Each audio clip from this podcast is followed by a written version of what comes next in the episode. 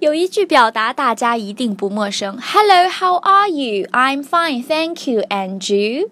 这个作为中式英语的打招呼方法，后来又被段子手们玩坏了。“How are you？” 怎么是你？“How old are you？” 怎么老是你？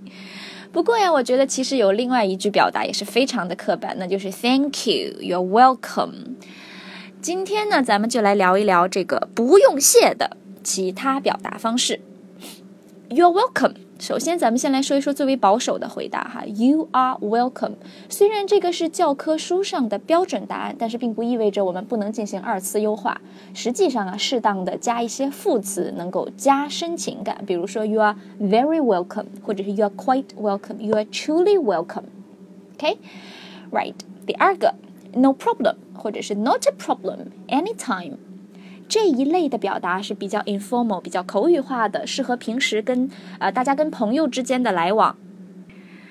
另外呀，在北美哈，因为受到这个西班牙语文化的影响，也有一些年轻人会说 “no problemo”，“no problemo” 就是把这个 “le mo” 拆出这两个音，在 “no problem” 后面加了一个 “o” 的这样的一个感觉哈。嗯，其实这种表达方式就有点像我们平时故意加了一个语气词，让对话变得生动的目的是一样的。第三类。Don't mention it. Don't worry about it. No worries. 如果我不说的话，大家是不是想不到原来这个 worry 这个词还能表示不客气？在这里呢，这个表达的意思大概就是说不值得一提，小事一桩。OK，Don't worry about it. No worries. Right.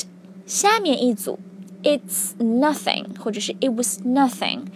这个表达呢，跟上面那个有一点类似了。比如说，你朋友生日，你给他送了一个精美的小礼物，当他向你表示谢意的时候，你可以说：“哦，It's nothing，没什么，小意思，小小心意，不值得一提。It's nothing。” OK，Right next，with pleasure 或者是 my pleasure，注意这个发音哈，pleasure，pleasure。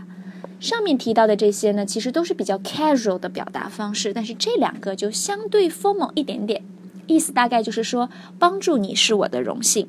大家是不是可以脑补到一些英剧里边一些 gentleman 一边脱帽子一边说这句话的桥段了？With pleasure, my pleasure.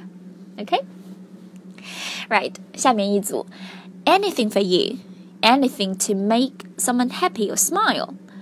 呃，这个 anything for you，或者是 anything for your company，anything for your team，这样的一个表达呢，能用到的范围是比较广的。嗯，它适用于一些公共场合，也能够用到一些一对一的这个 private 的对话当中。这个第二个 anything to make someone happy or to make someone smile 这一句啊，就是一般是家人朋友之间用的比较多了。比如说，你给朋友的弟弟送了一个小礼物，朋友向你道谢，你就可以说我 anything to make little Henry happy，嗯，能让我的能能让我们的小亨利开心就好，anything to make little Henry happy，OK，right，啊，还有一组很常用的表达就是 I'm happy to help，或者是 I was happy to help，这个表达有点像 with pleasure 的 informal 版本了。如果前面那一句的解释是帮助你是我的荣幸，那么这一句就是能帮上忙，我很高兴，I'm happy to help。最后一个表达方式呢，就是 You would have done the same for me. You would have done the same for me. 这句表达呢，通常就是你帮别人完成了一件很了不起的事儿，然后别人向你真诚感谢的时候，你就可以说 You would have done the same for me。就是如果换位思考，换成是你的话，我相信你也会这样做的。在这里特别要注意一下这个发音哈，You would have done something，这个 have 不要发成重读形式的 have，不要发成梅花音这个 have 的音，而应该发成 of 的音哈。如果跟前面的这个 would 连读，就是 You would have，You would have done the same for me，You would have done the same for me。OK，在这儿我们要发的是 have 的弱读形式 of 或者是 have 这样的音哈，You would have done the same for me。Okay, got it? Right，其实越是口头上的浅显的表达，能说出来的花样往往也就越多。只不过呢，有的时候缺乏总结以及老师的指导，自己就很难发现而已。